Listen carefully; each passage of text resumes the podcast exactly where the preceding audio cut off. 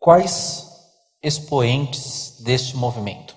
Se vocês quiserem também expor a experiência que vocês tiveram com, com essas pessoas, algum primeiro contato, algum evento, como o próprio Valdir colocou, pode, por favor. Em 1972, um pastor americano amigo, lá em Porto Alegre, me deu uma grana. Eu era estudante de teologia e eu fui, peguei um ônibus a Buenos Aires. É, de Buenos Aires, é, cheguei lá, descobri que o encontro era em Vila Maria. Isso é uma noite de trem em, em, na Argentina. Eu fui parar numa cidadezinha chamada Vija Maria, como eu disse. E passei um mês lá. É, e foi naquele contexto que eu conheci pessoas como Samuel Escobar, é, como René Padilha, é, que foram, foram homens que influenciaram muito a minha caminhada e a minha jornada. Né? Eu acho que quando a gente fala de expoentes, é, a gente fala, certamente fala de, de René Padilha e fala de Samuel Escobar. Olhando, é, olhando hoje assim para a minha história, acho que tem algumas coisas que é, essa caminhada é, e, e, encontrar esses a, a, Samuel Escobar, a, a René Padilha também a outros como Andrés Kirk, que era um missionário inglês que vivia na Argentina. Peter Savage, que já é falecido. Orlando Costas, que já é falecido. Pedro Arana, que esteve no Brasil aí ano passado. É, foi extremamente marcante na, na minha vida. E marcante de, de algumas coisas assim bem, bem simples. É, por exemplo, para enumerar algumas dessas coisas, descobri que eles eram, que essas pessoas eram pessoas simples, eram homens simples e que viviam a sua vida basicamente como vocação, como serviço de Deus. Tinham um ministério, uh, Samuel Escobar René Padilha, com, com estudantes universitários, é, engajados na evangelização de estudantes. Eram homens simples, não eram teólogos como é, uma expressão né, que o Robinson Cavalcante usava dos teologuitos em La Torre de Marfim. Né? Eles não eram teólogos da Torre de Marfim, eles eram gente simples. É, eram, eram pessoas, é, mas eram pessoas, e eram pessoas de família. É, eu diria que, por exemplo, para Cileda e para mim, a família do René Padilha foi, foi muito importante é, ver o René e a Cat com os cinco filhos deles é, vivendo, sendo família, é, foi um modelo de família para mim e para Cileda.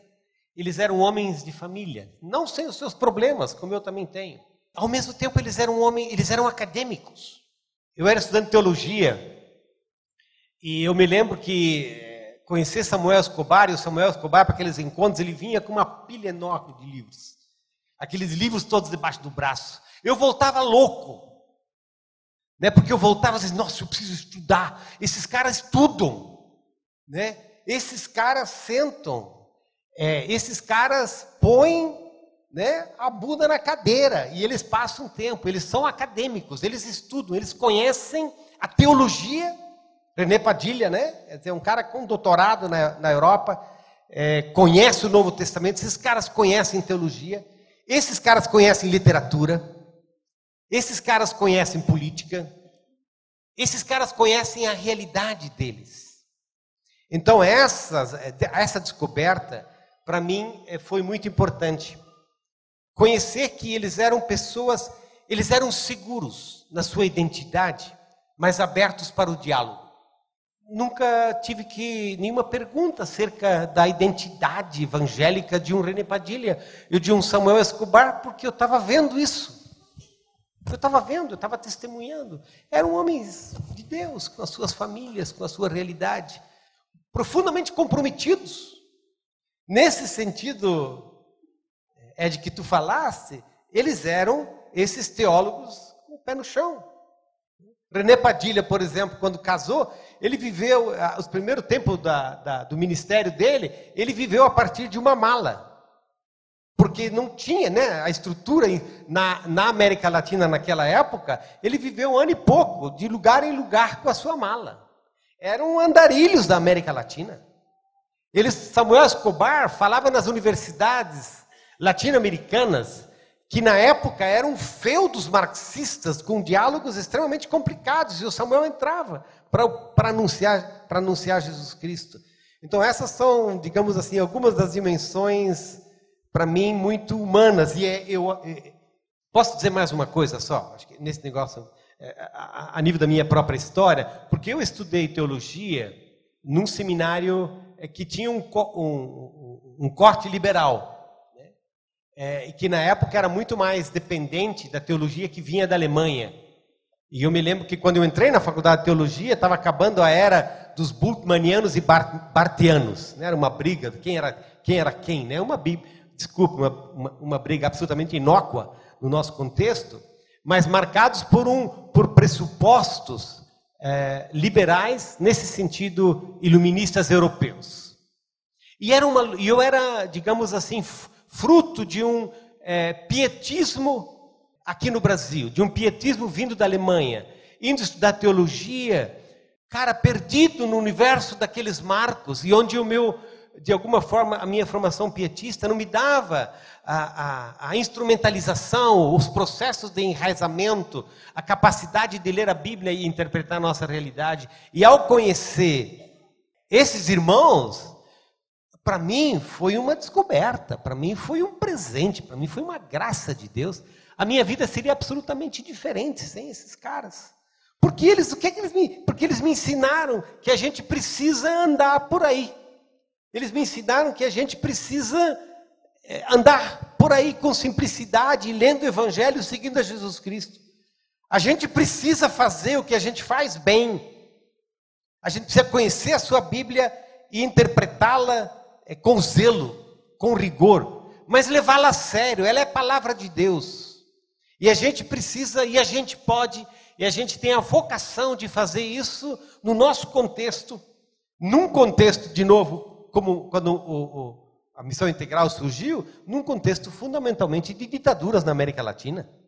Né? De grande pobreza, de injustiça, de opressão, de violência. E descobrindo naquele universo, e eu também depois trabalhava com estudantes universitários, a possibilidade de você ler a Bíblia. E que essa Bíblia fala para dentro dessa realidade de todas as dimensões uh, da vida. Então, é, foi um, um ministério que esses expoentes tiveram na formação, na minha própria formação, e eu sou profundamente agradecido por esses, por esses caras. Alguns estão por aí, não é? é Samuel hoje, estava pensando hoje mesmo no Samuel, né? Samuel hoje gasta, ele mora na Espanha, por causa de uma filha dele que mora lá, gasta grande parte da vida dele cuidando da esposa, da Lili, cuidando da esposa dele. É um baita teólogo, né?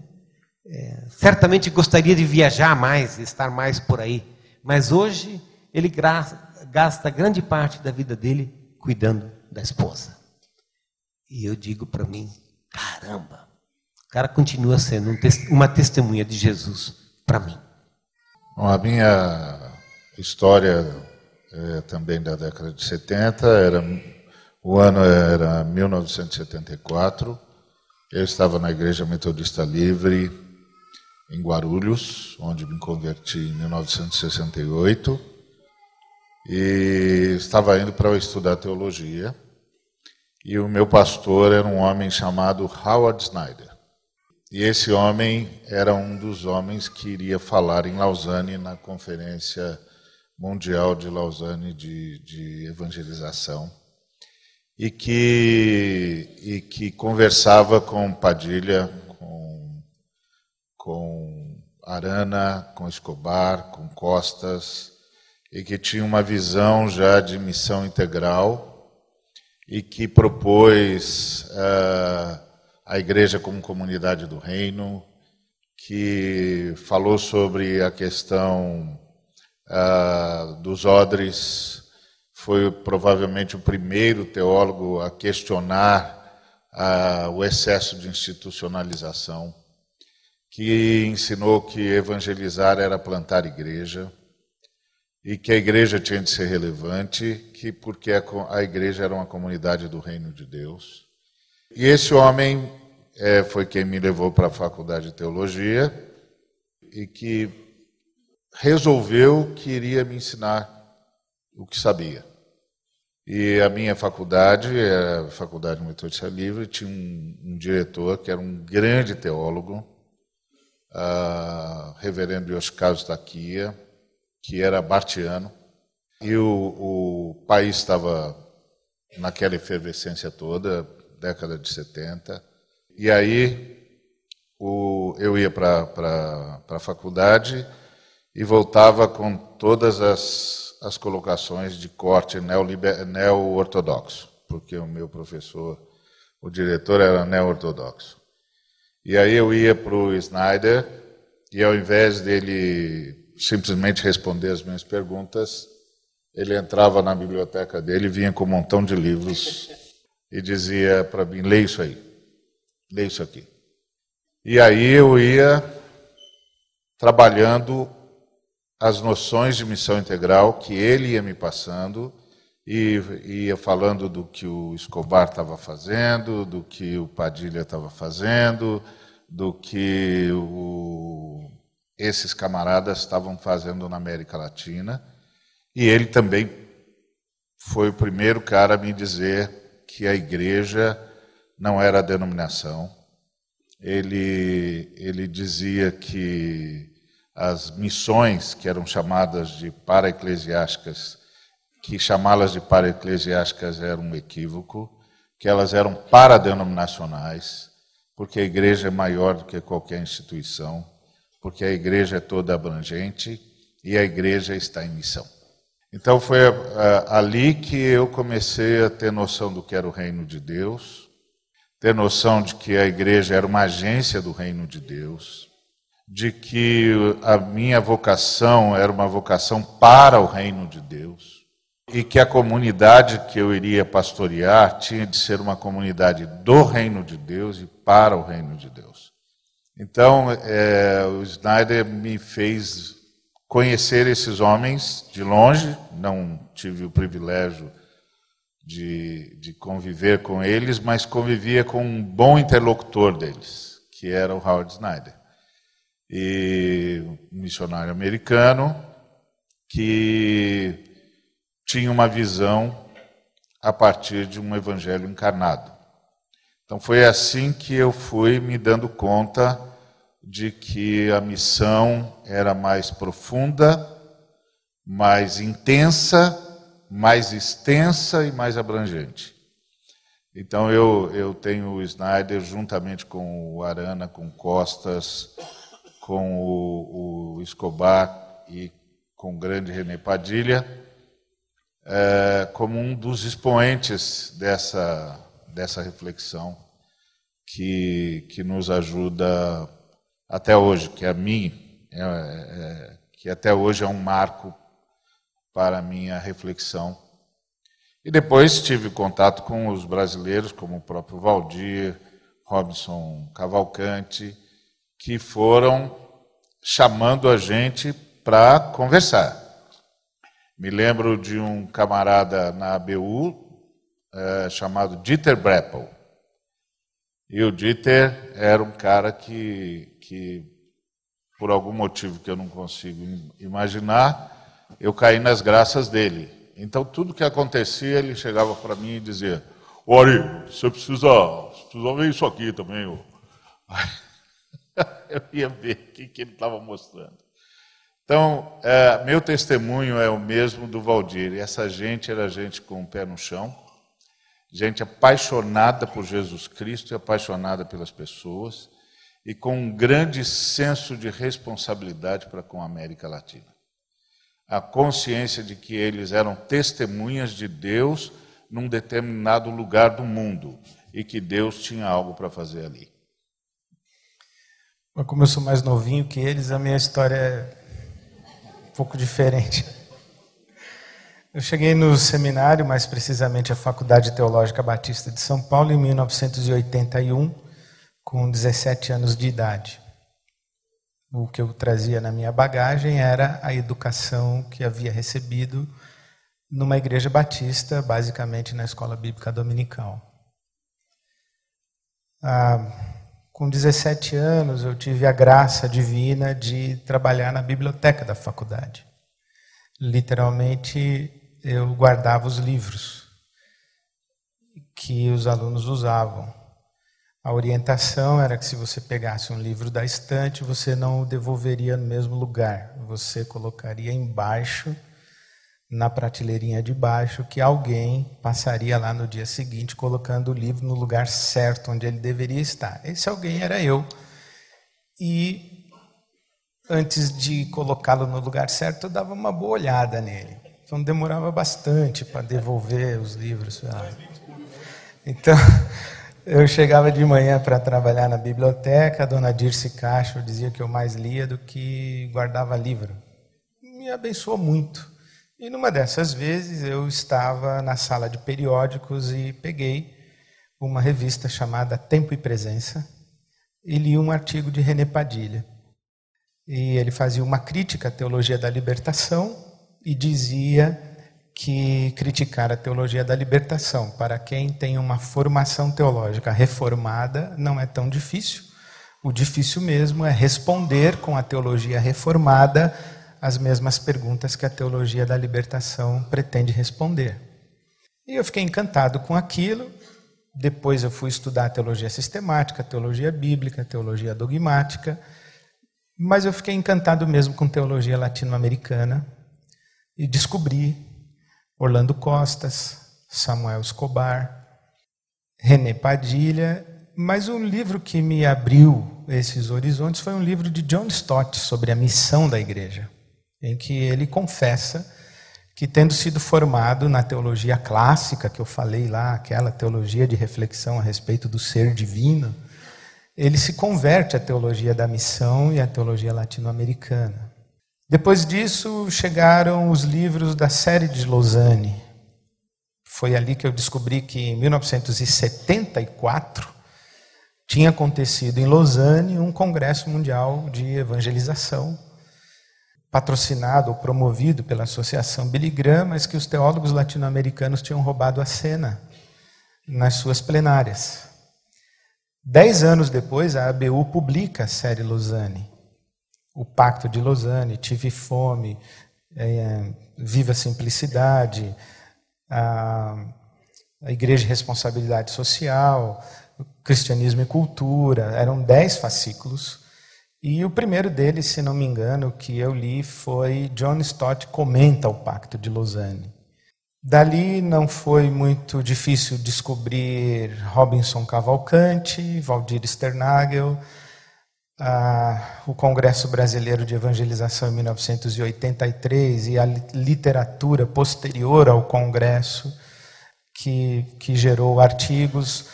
Depois, a Fraternidade Teológica Latino-Americana e os boletins teológicos da Fraternidade Teológica Latino-Americana, enfim, foi um outro caminho. Naquela época também, eu estou falando dos primeiros anos da década de 80, Uh, e nós conversamos há pouco de fazer uma homenagem, e eu particularmente presto essa reverência ao falecimento hoje do Rubem Alves, e essa referência necessária a Rubem Alves. A tese de doutoramento de Rubem Alves, o título original deveria ter sido, ou era, na verdade, Da Libertação, mas foi publicado com Da Esperança, e só recentemente publicado com o título original da libertação, mas ler com 18 anos de idade Dogmatismo e Tolerância, Protestantismo e Repressão, De Dentro do Furacão, do Richard Shaw, ler Gustavo Gutierrez, Teologia da Libertação, ter assistido às aulas de Richard Sturz, que era meu professor na faculdade, tanto de teologia bíblica, teologia sistemática, mas também uma, um semestre inteiro sobre teologia da libertação, crítica, autocrítica, é, crítica e a autocrítica da teologia reformada à luz da teologia da libertação. Isso eu tinha 18, 19 anos de idade. Então foi ali que, muito embora tendo passado por toda a cartilha da teologia sistemática, da teologia dogmática, o que me encantou foi a teologia da missão integral e os teólogos latino-americanos que leio até hoje. Ah, e eu acho que esses são os grandes nomes: Orlando Costas, Samuel Escobar, René Padilha, Pedro Arana. Acho que basicamente estamos falando deles. Eu não tive esse prazer de conviver com nenhum deles, apesar de ter tido a oportunidade de conhecê-los pessoalmente, especialmente o Pedro Arana e o René Padilha. Mas os seus livros, os seus textos e a sua vida foi suficiente para me inspirar e, e, tentar traduzir isso tudo para a realidade de uma igreja local. Ah, só para finalizar, por exemplo, o, o conceito de crescimento de igreja do Orlando Costas, ele fala que a igreja deve crescer em quatro dimensões: o crescimento numérico, que ele considera o último e menos importante, mas o crescimento conceitual, o crescimento orgânico e o crescimento diaconal. Isto é, a igreja precisa saber ser igreja e relacionar-se como comunidade, desde os seus princípios de governança até os seus princípios de pastoreio. Como comunidade cristã, é o que ele chama de crescimento orgânico. A igreja precisa ter fundamento sólido bíblico teológico, é o que ele chama de crescimento conceitual. A igreja precisa servir à luz da sua compreensão do evangelho a necessidade integral do homem, é o que ele chama de crescimento diaconal. E necessariamente, na visão dele, ou automaticamente, uma igreja que cresce organicamente, conceitualmente e diaconalmente, ela vai crescer numericamente. O que acabou sendo uma grande crítica ao movimento de crescimento de igreja. Os teólogos latino-americanos nunca pensaram em fazer a igreja crescer. Eles pensaram em ser igreja e ser uma igreja comprometida com a missão. Foram essas leituras e estas coisas que me alcançaram lá no início da minha caminhada de reflexão teológica e pastoral que orientaram os anos todos em que eu sou pastor nessa comunidade. Eu agradeço a Deus ter encontrado esses homens. Faço referência também a Robinson Cavalcante, que, que para mim foi uma das mentes mais lúcidas que nós tivemos na reflexão teológica no nosso país. Desde os livros que publicou aos artigos publicados durante anos e anos e anos na revista Ultimato. Eram referência para minha conduta teológica e pastoral. Acho que era isso, por enquanto.